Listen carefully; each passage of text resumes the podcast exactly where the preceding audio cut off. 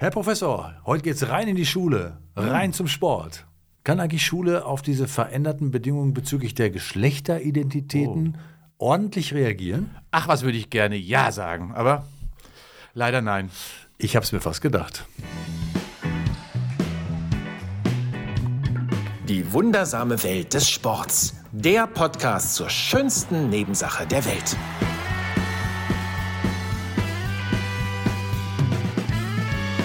Und damit ein herzliches Willkommen zum Podcast Die wundersame Welt des Sports und äh, dass wir nicht außerhalb ähm, der Gesellschaft stehen mit unseren Themen, das merkt man immer eindeutig, wenn Menschen, die äh, den Podcast hören, dann auch schon mal fragen, sag mal, könnt ihr nicht mal was dazu machen? So, und das haben wir uns heute mal vorgenommen.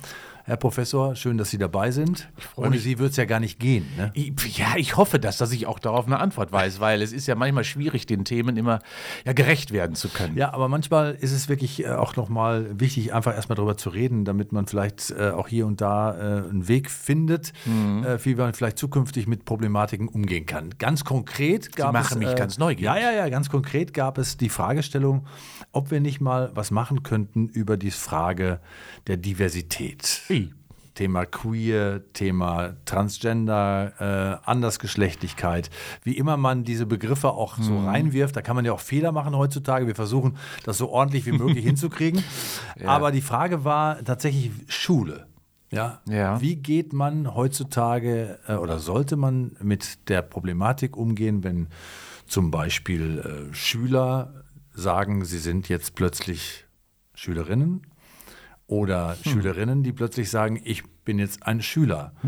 Und die Frage ist, wie man das dann bewertet im Sportunterricht. Ja. Müssen dann die ähm, geistig plötzlichen Schülerinnen dann auch bei den Schülerinnen mitmachen, obwohl sie eigentlich vom Geschlecht männlich sind, sie aber sagen, nein, ich bin jetzt weiblich. Sie verstehen, Herr Professor, das ist ein- eine schwierige Thematik, äh, auch in der Definition. Ja. Aber die Problematik ist, glaube ich, klar geworden. Ist Schule, das ist die Grundfrage erstmal vorab, schmeiße ich Ihnen mal so hin, Ja. heutzutage schon so weit, auf diese Fragen eine Antwort zu geben?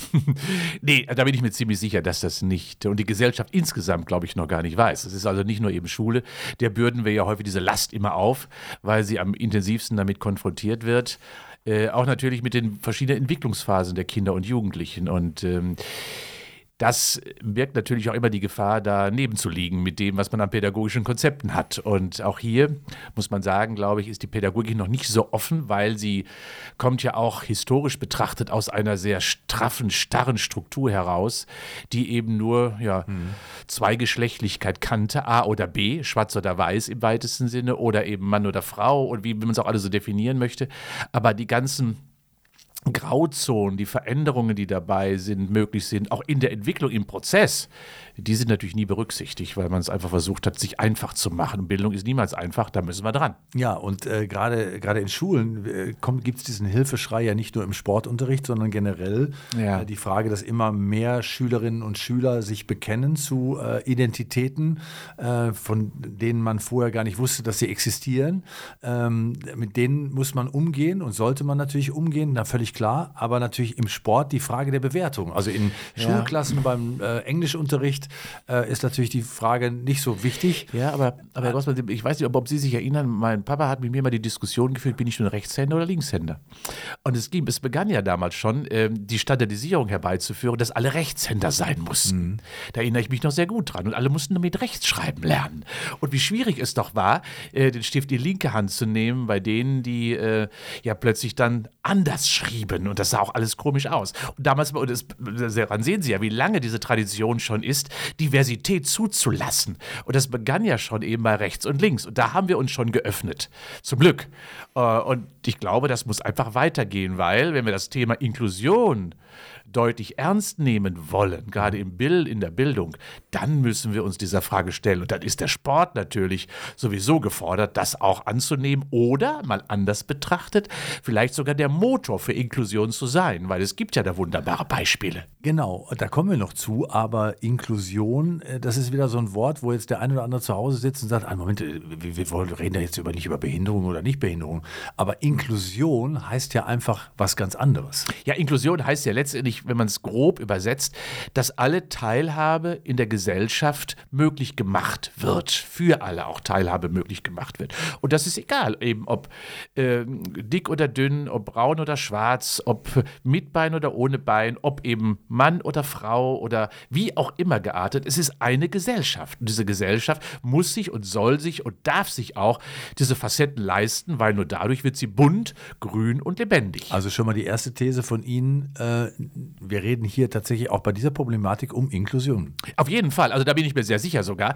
Und Inklusion ist eine der notwendigen ja, Weiterentwicklung einer Gesellschaft, um in die Menschen mit ihren äh, Interessen, Neigungen, Voraussetzungen, Fähigkeiten einfach so anzunehmen, wie sie sind.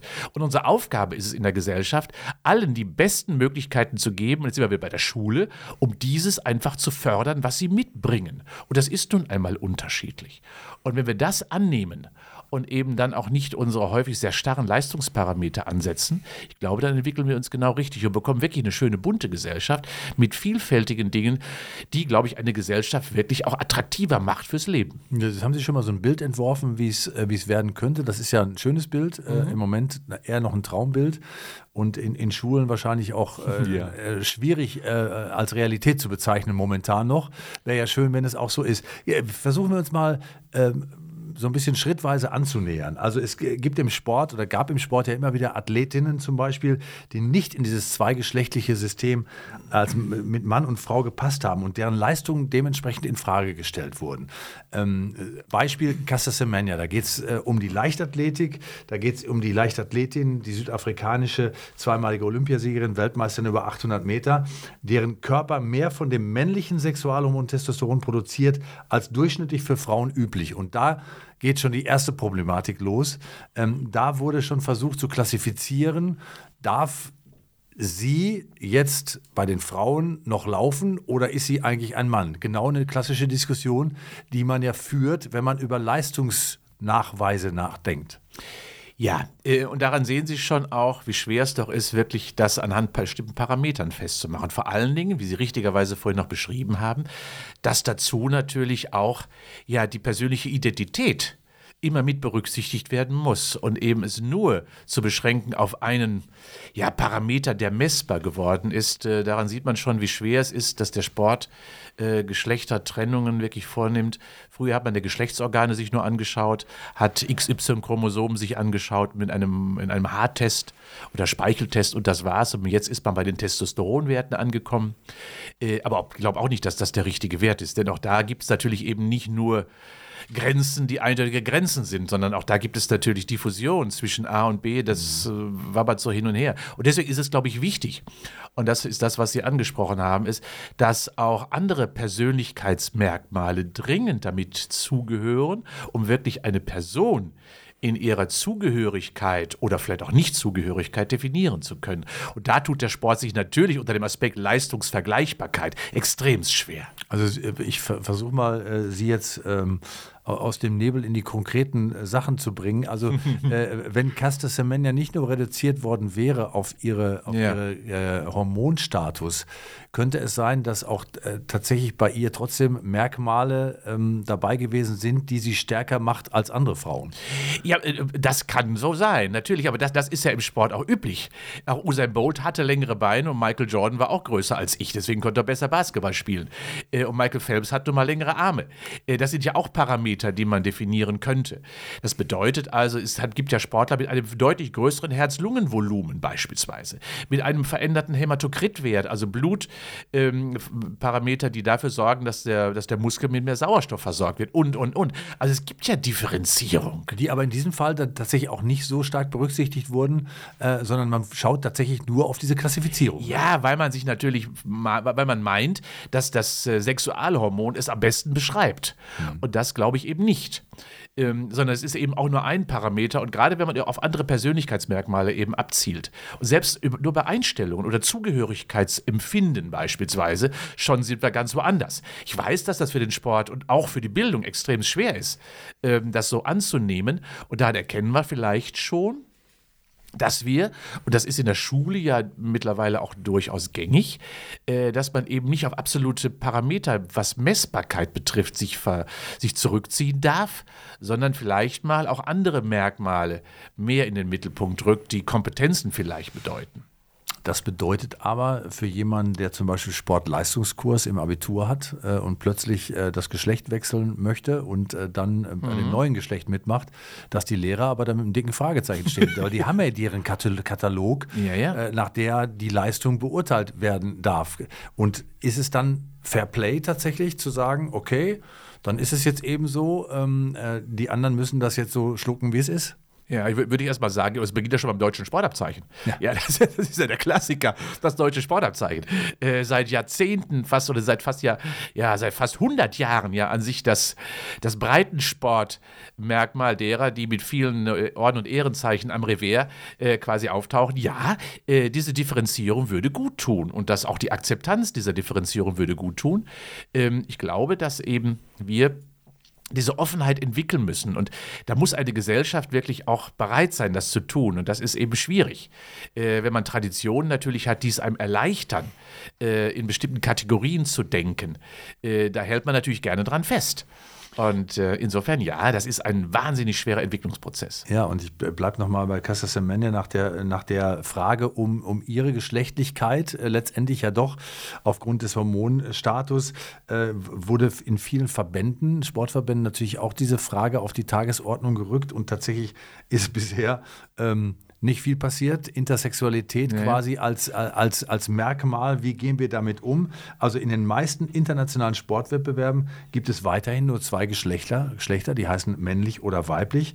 Und ähm, nationale Wettbewerbe sehen auch nur Start, zwei Startkategorien vor, nämlich Damen und Herren. Und dann gibt es natürlich die gemischten Teams, die Mixed-Teams, die ja auch schon eine große ähm, äh, Verbesserung geworden sind, Ja. äh, wo man auch sieht, dass beide Geschlechter, die jetzt sich ja zuordnen, zusammen gut starten können. Aber was ist dann, wenn es noch andere Merkmale gibt oder andere Zuordnungen? Also Genau. ungeklärt ist bisher völlig klar, in welcher Klasse intersexuelle Menschen starten dürfen. Das bleibt Fakt. Ne? Ja, und da muss der Sport seine Hausaufgaben machen, genau wie unsere Gesellschaft insgesamt. Aber eben das, der Sport ist ja immer so ein bisschen auch, ja, so das Erprobungslabor äh, von vielen Dingen und äh, diese Aufgabe muss man sich stellen. Und auch das ist schwierig, einfach Intersexualität exakter zu definieren. Welche Parameter nimmt man? Und deswegen glaube ich, ähm, es hat sehr viel mit Psychologie zu tun, mit Einstellungen, mit, mit Identitäten, wie ich vorhin schon mal kurz angedeutet habe, zu tun. Äh, also wie fühle ich mich denn? In welchem Körper bin ich mich? Fühle ich mich wohl? Und das heißt natürlich auch, dass man dies mit berücksichtigen soll und nicht nur auf vielleicht medizinisch messbare Fakten, weil die sagen eben nur bedingt etwas über Menschen aus. Ja, momentan äh, entscheidet der, der Mediziner grundsätzlich dann auch noch, äh, ist es jetzt männlich oder weiblich und da, die weiteren äh, Möglichkeiten, die es da noch gibt, äh, sind, sind von dem her auch schon gar nicht mehr äh, wie einzuordnen, Ja. äh, wenn, es, wenn es klar nach wissenschaftlichen Kriterien geht. Aber es geht ja auch mehr als um Wissenschaft, das wissen wir ja. Aber, aber vielleicht, Herr Gossmann, auch da, vielleicht Wissenschaft, ich bin ja nur ein Vertreter davon. Äh, Die Wissenschaft hat diese Hausaufgabe auch noch nicht gelöst. Äh, Das muss man ganz klar sagen. Das muss ich mir oder meinen Kollegen, meinen Kolleginnen ja auch wirklich äh, sagen. Auch da müssen wir weiter erforschen. Ja, und ich glaube, wir müssen uns diese Aufgabe einfach stellen. Äh, wo sind wirkliche nachvollziehbare Werte oder Einstufungsmöglichkeiten, die eben Menschen nicht zurücklässt äh, oder in eine Ecke stellt, sondern welche Möglichkeiten gibt es dort? Ich möchte es nicht so, wir kennen das ja so ein bisschen aus dem Bereich der Inklusion, wo wir bei den Anfängen der Olympischen, der Paralympischen Spiele ja 55 Weltmeister, über, ich überspitze das mal, im 100-Meter-Lauf hatten, 55 Weltmeister im, äh, im Kugelstoßen und, und, und. Das geht natürlich so ein bisschen zu weit, weil dann verwässert das Ganze. Deswegen, wir brauchen schon Reduktion, weil wir auch Klarheit und Transparenz natürlich benötigen. Äh, aber trotz allem, zwei können es auch nicht sein. Und äh, insofern muss man da sicherlich ein bisschen sich nach rechts und links bewegen. Ja, und ich habe da noch ein bisschen nachgelesen. Es gibt ja tatsächlich auch das juristische, das medizinische Geschlecht und dann gibt es natürlich noch die zahlreichen Geschlechteridentitäten, bei denen das körperliche Geschlecht nicht mit dem gefühlten Geschlecht übereinstimmt. Und, ähm, und dann habe ich noch gelesen, und das fand ich auch spannend, die Geschlechtertrennung im Sport stellt keinen Verstoß gegen das allgemeine Gleichbehandlungsgesetz dar. Also juristisch, sportrechtlich ist da auch noch einiges ähm, äh, im Gange, wo man, wo man gucken muss, wie geht man damit um. Im deutschen Breitensport zum Beispiel ist allein das juristische Geschlecht Zulassungsvoraussetzung und da ist der Personalausweis das, was da äh, wirklich zählt. Und für Personen, die divers vermerkt haben in ihrem Personalausweis, für die gibt es aktuell noch überhaupt keine Lösung. Und auch nicht für die, die sich gar keinem Geschlecht zuordnen wollen. Auch die gibt es ja heutzutage.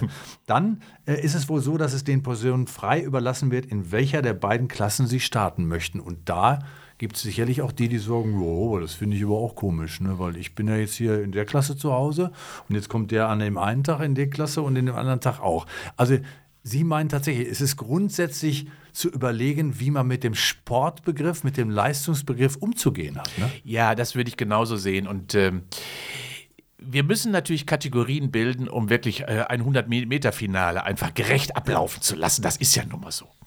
Ähm, aber auch hier ist es ja, wenn man das wirklich ganz differenziert betrachtet, eben nicht nur ähm, vom Training abhängig. Es hat ja ganz viele Persönlichkeitsmerkmale, die diese Person mitbringt, die im 100 Meter Startblock neben mir sitzt. Äh, die ist ja auch nicht gleich mit mir. Die hat ja auch andere Voraussetzungen. Ähm, und insofern beginnt es ja dort schon und das bejubeln wir ja aktuell. Und ich glaube, ich möchte auch nicht, dass jetzt im 100-Meter-Finale plötzlich 100 Menschen nebeneinander äh, Sport treiben, um alles zu berücksichtigen. Aber daran sehen wir schon, wir haben eben dieses Grundproblem, ja.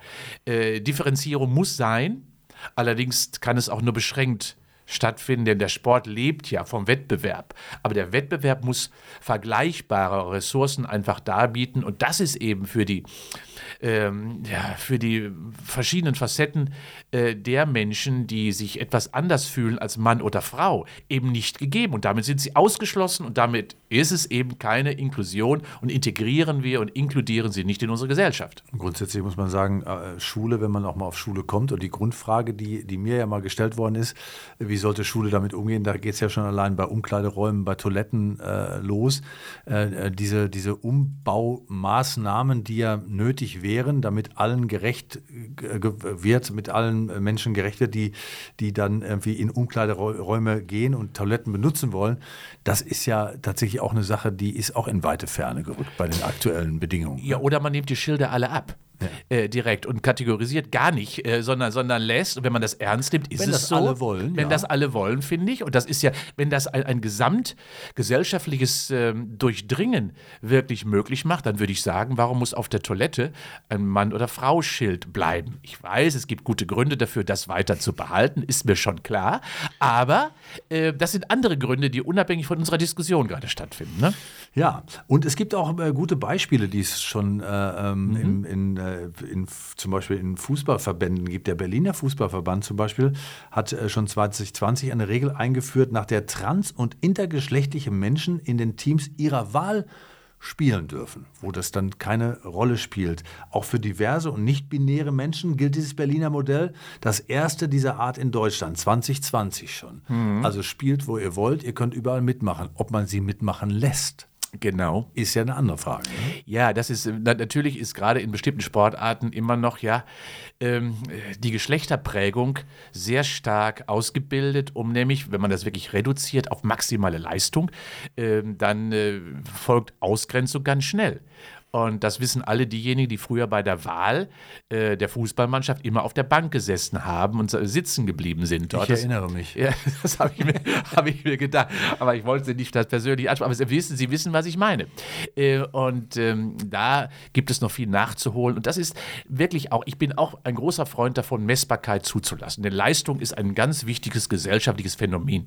Äh, das müssen wir zulassen. Aber Leistung ist immer individuell maximal und optimal schaffbar sein und unterstützt werden. Und das darf nicht reduziert werden auf bestimmte Parameter, die dann eben äh, quasi alle anderen unterdrücken, nur weil diese einfach so dominant sind. Und das ist ja auch häufig im Sport so, äh, dass dann andere Parameter wichtiger werden als letztendlich zum Beispiel die Persönlichkeitsentwicklung von Menschen. Und wenn ich mir, wenn ich mir Sport wirklich offen wünschen würde, äh, dann äh, können alle gemeinsam miteinander Sport treiben, äh, so wie sie es denn gerade können. Und Sie haben ja vorhin schon die Mixteams angesprochen. Das ist ein wunderbares äh, Heranführen schon an diese Thematik. Und vielleicht gibt es demnächst noch ein drittes Geschlecht, was dort sich wiederfindet. Bei der äh, Fragestellung Homophobie im Fußball sind wir natürlich auch nochmal bei einem Ei, Ex ei, ei, Extrembeispiel. ja. Ui. Weil Wenn, wenn, wenn schon äh, homosexuelle Spieler sich nicht offen bekennen und erst nach ihrer Karriere klar machen, was mit ihnen los war, dann ist es auch logisch, dass da vielleicht diverse nicht-binäre Menschen, trans, intergeschlechtliche Personen da auch äh, etwas zurückhalten, damit umgehen, damit sie von den Zuschauern tatsächlich nicht mit dem Gleichen bedacht werden. Also die Gesellschaft ist ja quasi, muss man sagen, auch erst am Anfang äh, und, und gerade im Fußball ist es ja ein starkes Problem. Viele tun ja so, als wenn sie schon sehr tolerant geworden Oh ja, wären, aber wenn es hart auf hart geht, so, dann ja. ist, äh, dann ist äh, das mit der Toleranz auch nicht mehr weit her. Das sieht man auf vielen Plätzen, gerade in unteren Klassen am Wochenende. Ich habe es selbst erlebt. Also da äh, ist noch viel Luft nach oben. Ja, äh, und daran erkennt man schon, dass äh, gerade bestimmte Sportarten ja derart stark männlich dominiert sind. Und wir erkennen das ja auch beim Frauenfußball, der ja äh, zwar reüssiert in Deutschland, was ich total klasse finde, äh, aber eben dann doch immer noch gerade von bestimmten gesellschaftlichen Gruppen immer noch überhaupt nicht akzeptiert wird und immer sogar noch ja despektierlich betrachtet wird. Und das ist eben äh, unsere Gesellschaft, das Bild unserer Gesellschaft leider immer noch. Ja, ich habe auch ein positives Beispiel. Benjamin Patch zum Beispiel, Spieler der BR Volleys, also Profisportler, äh, US-Amerikaner, spielt da seit äh, vor zwei Jahren, machte er öffentlich, dass er queer sei, also als erster Spieler einer deutschen Profiliga. Und äh, er sagte mal, ich identifiziere mich ausschließlich nicht als schwuler Mann, ich bin sexuell offen und möchte mich nicht einschränken. Alles ist möglich. Für mich war es einfach die Verkündung meiner Identität. Ein Coming Out hat immer diesen Beigeschmack von Dramatik und Wow-Faktor. Und für mich war es das eben nicht. Ich habe es einfach mal eben gesagt. Genau, und daran, daran erkennen Sie schon, warum sollte es nicht in vielen, gerade in Spielsportarten, eine komplette Offenheit geben, wer spielt mit? Äh, denn es geht ja letztendlich um eine optimale Zusammensetzung eines Teams. Äh, und was dort möglicherweise für eine für eine Identität hintersteckt, ist doch letztendlich egal. Es geht um das Team, um die Gruppe, um das gemeinsame Sporttreiben und äh, ob, ob es nun wirklich Mann oder Frau oder äh, queer ist, das ist doch letztendlich egal. Es geht doch um das Team und die Leistung und den Erfolg, den möglicherweise das Team, das Volleyballteam, das Basketballteam miteinander erreicht. Und wir reden aber auch über Diskriminierung natürlich. Ne? Also das ist in dem Fall auch wieder diese Angst vor der Diskriminierung, vor, dem, vor der Angst, nicht ernst genommen zu werden, äh, die im Sport ja, und das haben Sie gerade ja schon mal beschrieben, wirklich eine, eine ganz, ganz große Rolle spielt. Ja. Aber da äh, müssen wir noch wachsen, das stimmt. Ähm, Wenn wir jetzt nochmal blicken auf die Schule und auf Leistungsbewertungen, zum Beispiel bei, bei Grund- oder Leistungskursen, beim Sportabi, was ja alles wichtig wird, weil äh, auch die Hochschule hat ja damit wahrscheinlich zu kämpfen, weil die Sportlerinnen und Sportler oder die, die mit den verschiedenen Identitäten kommen ja auch in die Hochschulen. Ne? Ja. Hat sich zum Beispiel die Sporthochschule Köln äh, da schon mal Gedanken drüber gemacht, Ja. wie man damit umgeht, beim Eingangstest zum Beispiel? Also le letztendlich ist so, vielleicht nochmal das Erste, wir haben natürlich auch seit vielen Jahren äh, eine Professur bewusst eingerichtet als Deutsche Sporthochschule, die sich ausschließlich mit diesen Fragen äh, der Geschlechterspezifität oder eben der Auflösung dieser beschäftigt. Und äh, das ist schon spannend, was dort passiert. Und da haben wir bereits vor 20 Jahren begonnen, uns damit auseinander, aber auch wissenschaftlich auseinanderzusetzen. Auch erkennt man schon, welche heute Abgründe immer noch dort bestehen, äh, wenn man so in die kleinen Vereine oder Sportorganisationen hineinschaut. Ja, also Forschung machen wir. Äh, Wir haben auch im Eignungstest vielleicht auch nochmal immer eine große Durchlässigkeit aller. Wir haben beispielsweise, nehmen wir mal das Thema Inklusion, bei Besonderheiten, wo der oder diejenige Person, bevor sie den Eignungstest macht, uns anmelden kann, ich bin so oder so, ich fühle mich so oder so, ich habe folgende Identität oder folgende Behinderung oder folgendes Problem, dann lösen wir das höchst individuell. Und ähm, dann geht immer jemand mit, einer von unseren Lehrkräften, und versucht immer auf der individuellen Ebene genau diese Aufgabe zu lösen mit den Besonderheiten, die diese Person, der Mensch, mitbringt. Und das schaffen wir auch. So haben wir es zum Beispiel geschafft, denkt man ja auch nicht. Blinde, äh, Rollstuhlfahrer, äh, Hörgeschädigte, aber natürlich auch Queers weiter in unserem Studium so zu halten, dass sie zu einem erfolgreichen Abschluss gekommen sind, ohne dass in irgendeiner Form es eine Diskussion wurde. Und das ist, glaube ich, das Schöne. Da sind Sportstudenten manchmal vielleicht etwas offener ja auch. Äh, die haben ja diese gewisse Offenheit sowieso. Äh, aber äh, auch das führen wir seit vielen Jahren durch. Wir haben zum Beispiel alle Kurse genau aus diesem Grunde immer für beide, auch für all, oder für alle Geschlechter offen. Das heißt, wir machen alle Sportarten durcheinander. Bei uns gibt es nicht den Männerfußball, nicht den Frauenfußball, nein, wir spielen alle gemeinsam Fußball. Und daran erkennen wir schon, dass wir die Trennung zwischen den äh, Geschlechtern komplett in unserer Ausbildung aufgelöst haben. Aber wie, wie, wie, das nun mal so ist, äh, man merkte gerade, das ist mir ja auch öfter mal passiert, beide Geschlechter, man ja, sagt hab, das einfach noch so. Ich habe auch gezögert. Genau, genau und, ja? und, dann, und dann ja. fällt einem auf, nee, das, das ist, genau, falsch. genau das ist ja so ein das Punkt, äh, wo, wo sich viel dreht, aber wir müssen uns ja an alles noch auch gewöhnen. Das ist natürlich auch so. Aber wäre das, das ist ja interessant, wäre das tatsächlich eine, eine Aufgabe, die man an Schule, an, an Lehrer ähm, weiterleiten könnte, zu sagen, ihr müsst die Bedingungen schaffen, dass ihr individuell mit denjenigen, die sich anders entscheiden und anders zuordnen, dann auch den Weg geht in die, äh, in die Leistungsbeurteilung oder in diese Kurse? Also wir machen das ja, wie gesagt, bei unserem Eignungstest schon und das gilt natürlich dann auch für Schule. Es ist doch möglich. Es geht doch im weitesten Sinne um Lernprozesse, die bewertet werden, also um Kompetenzentwicklung, die bewertet werden sollte. So hat Schule sich ja mit mittlerweile gerechter, äh, besser auch aufgestellt, gerechterweise und vernünftigerweise auch. Ähm, und dann diesen Entwicklungsprozess zu beschreiben, und das ist es doch, von wo komme ich eigentlich und wo bin ich hingegangen. Und das ist ja äh, manchmal auch nicht das, was mir nicht so optimal gefällt, ist, dass es immer an der absoluten Leistung, nicht an der Leistungsentwicklung häufig definiert wird, welche Note daraus resultiert oder welche Leistung davon beschrieben wird. Und wenn man Kompetenzentwicklung in den Mittelpunkt stellen würde, dann wäre das überhaupt kein Problem, dementsprechend die Individualität des Menschen dort in den Mittelpunkt zu stellen und dementsprechend ihn zu bewerten. Ist auch gerade Aufgabe äh, von Schule, glaube ich, äh, ja. dem, dem auch gerecht zu werden. Wie das hinterher in den. Ja, in Pisa. Pisa. Pisa ist so eins ja. der äh, äh super GAU für diese Themen. Ja, Europa macht Pisa und dabei grenzt sie alle möglichen Facetten anderer Menschen aus. Mhm.